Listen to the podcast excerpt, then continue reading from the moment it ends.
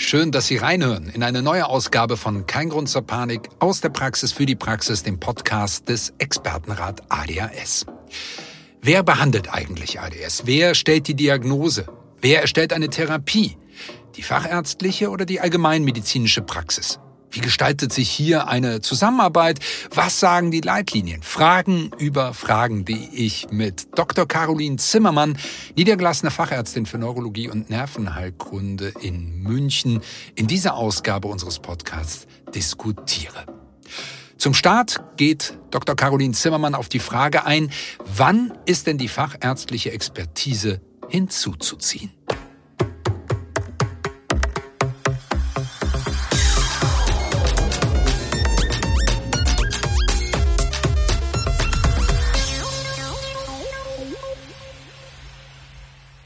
Letztendlich geben die Leitlinien vor, dass die Diagnostik durch einen Facharzt für Neurologie oder Psychiatrie, psychosomatische Medizin oder auch einen Psychotherapeuten erfolgen muss mhm. und dann die Behandlung an den Hausarzt oder an andere Ärzte unter fachärztlicher Begleitung übergeben werden kann. Also leider muss ja im Moment noch der Patient durch die fachärztliche Schiene laufen mhm. und da ist der Flaschenhals.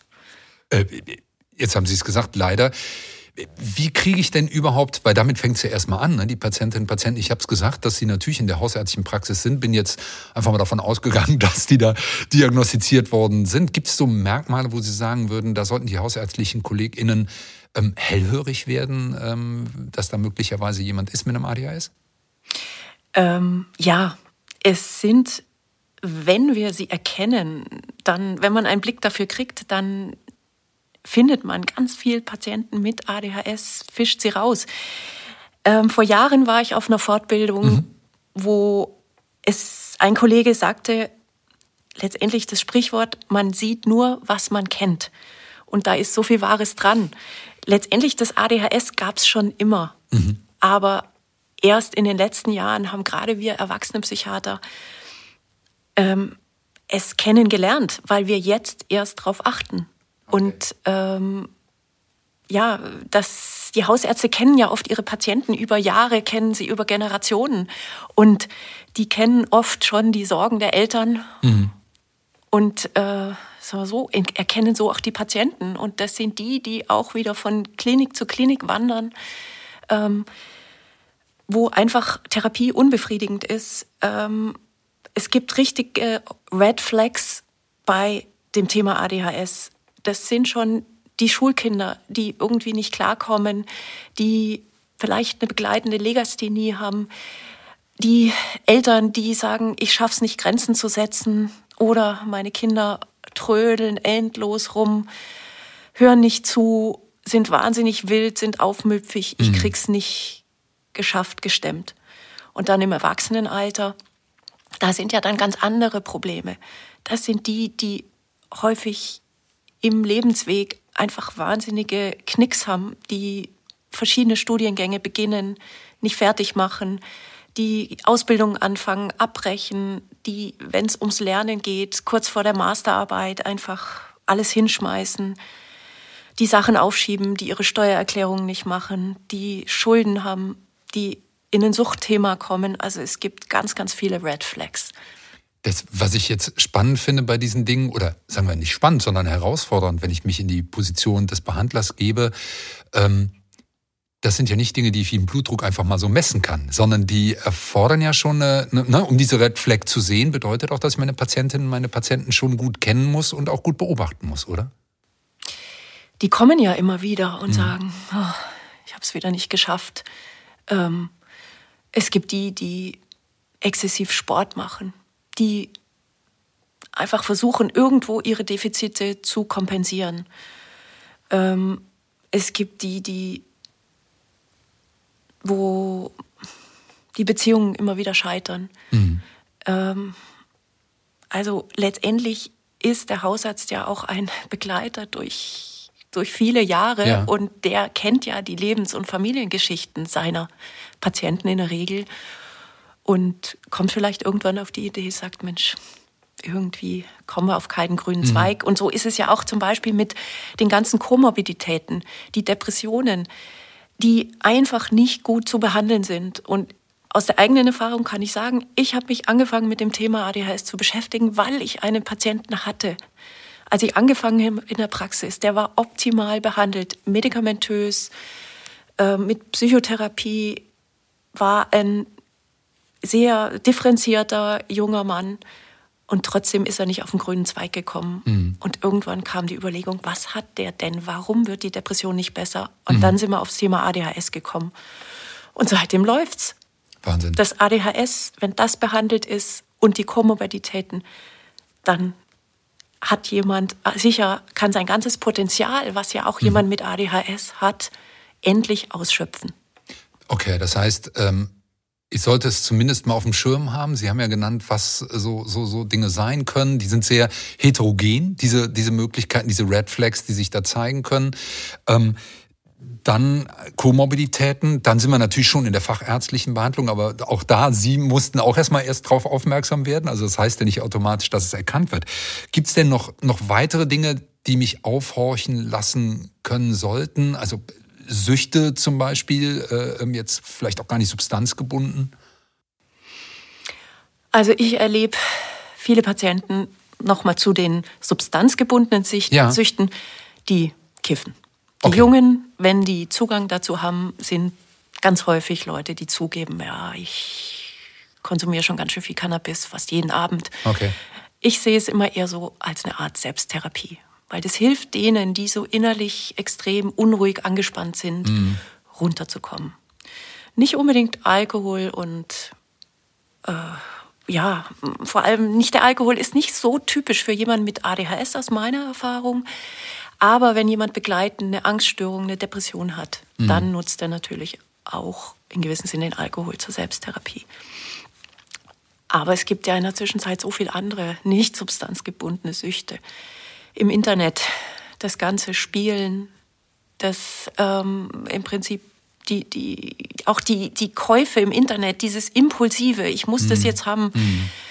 Äh, selbst das Thema Pornografie ist was, was durchaus einen Suchtcharakter hat und ein Aspekt, der auch beim ADHS auftreten kann, mhm. sein könnte. Und äh, es ist oft dieses Impulsive, was natürlich im Internet viel leichter ist, als irgendwo in der Stadt einkaufen zu gehen. Ja, ja, klar. Ich kann natürlich viel mehr Impulse in viel kürzerer Zeit befriedigen. Äh, ähm, ähm, online ähm, ist ja alles nur ein Klick weit entfernt. Ähm, wow.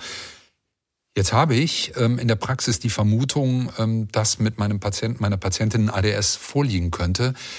wie komme ich denn da jetzt mal einfach voran, um, um hier einen nächsten Schritt machen zu können? Ähm, also man kann natürlich den Patienten erstmal empfehlen, ich habe da so eine Idee, vielleicht wollen Sie sich damit mal auseinandersetzen. Mhm. Fangen Sie mal an zu lesen. Gehen Sie auf die Homepages zum Thema ADHS im Erwachsenenalter, im Internet und gucken mal, ob Sie sich wiedererkennen. Mhm. Es gibt ja eine sehr, sehr gute Selbsthilfeorganisation, ADHS Deutschland, mhm. die viel gute Informationen zur Verfügung stellt. Und das Thema ADHS ist meiner Erfahrung nach relativ gut abgedeckt und auch vernünftig abgedeckt im Internet im Gegensatz zu anderen Erkrankungen. Also ein Patienten mit einer Angststörung, dem würde ich nicht empfehlen, im Internet danach zu suchen. Aber ADHS, würde ich sagen, ist durchaus auf deutschen, auf amerikanischen Seiten wirklich, gibt es gute Informationsquellen. Mhm. Das Zweite, was ich machen kann, ist, dass ich mir die Grundschulzeugnisse der Patienten mitbringen lasse. Mhm. Ähm, es ist immer wieder überraschend, wie viel da drin steht. Wir wissen alle, ADHS beginnt im Kindesalter. Das muss nicht diagnostiziert worden sein, ähm, aber auch da gibt es schon häufig in den Zeugnissen auffällige Sätze wie, sagen wir so, im Extremfall stört den Unterricht, ähm, ist leicht ablenkbar, mhm. Hat immer wieder Schwierigkeiten mit Konzentration und Ausdauer. Auch das langsame Arbeitstempo ist was, was in den Zeugnissen in der Regel steht, wenn ein Kind eher verträumt und langsam ist. Ähm, aber auch diese, dieses Interesse, diese Begeisterung, dieses große Sachwissen sind durchaus Sachen, die in einem typischen ADHS-Zeugnis mhm. zu finden sind. Ähm, da reicht's kurz drüber zu screenen Und es gibt ja einen ganz guten Fragebogen von der WHO mit sechs Screening-Fragen. Mhm. mhm. Der eignet sich durchaus zum Screening. Den kann man dem Patienten vorlegen oder auch seine Arzthelferin, die MFA bitten, den durchzugehen mit dem Patienten kann man immerhin noch abrechnen in der Praxis. Zwar nicht für viel Geld, aber wir freuen uns um jeden. Kleinvieh macht jede, auch Mist. Genau, jede elf Cent pro Punkt machen auch was aus. Ähm, ja, also da habe ich ja schon mal sozusagen ein paar Screening-Tools mhm, mhm, und dann kann ich überlegen, eben, kann ich den Patienten doch mit dem Verdacht zum Facharzt weiterschicken.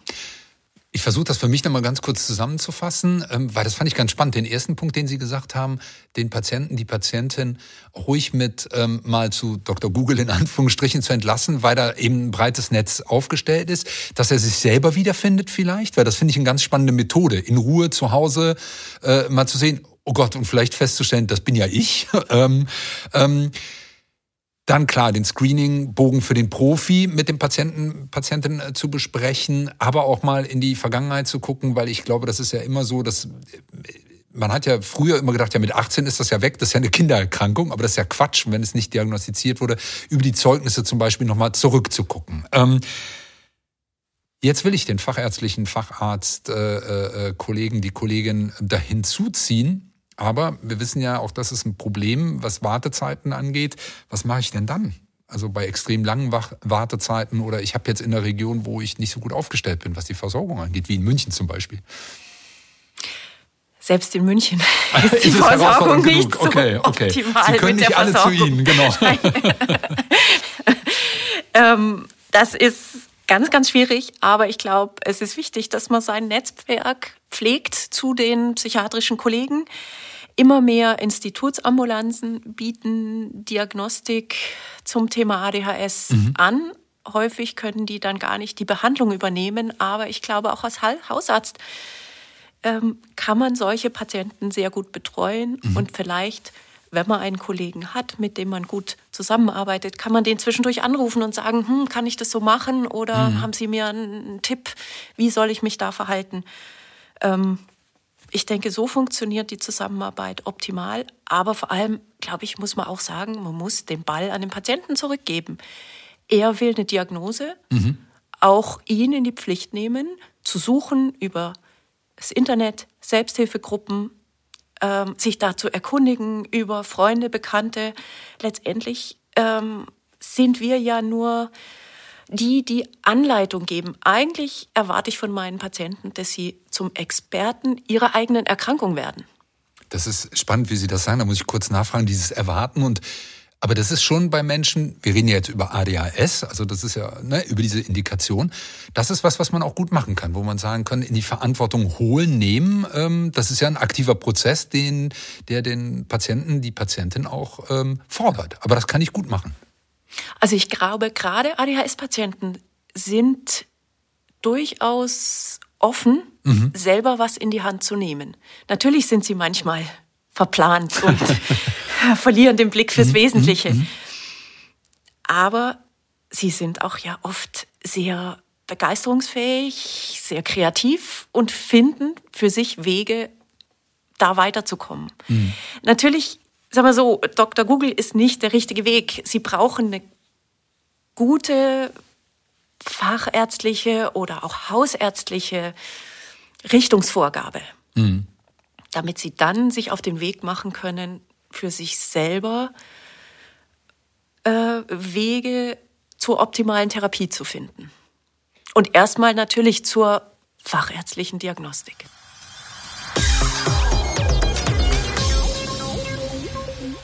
eine Richtungsvorgabe definieren, damit Betroffene für sich selber den Weg zur optimalen Therapie finden können.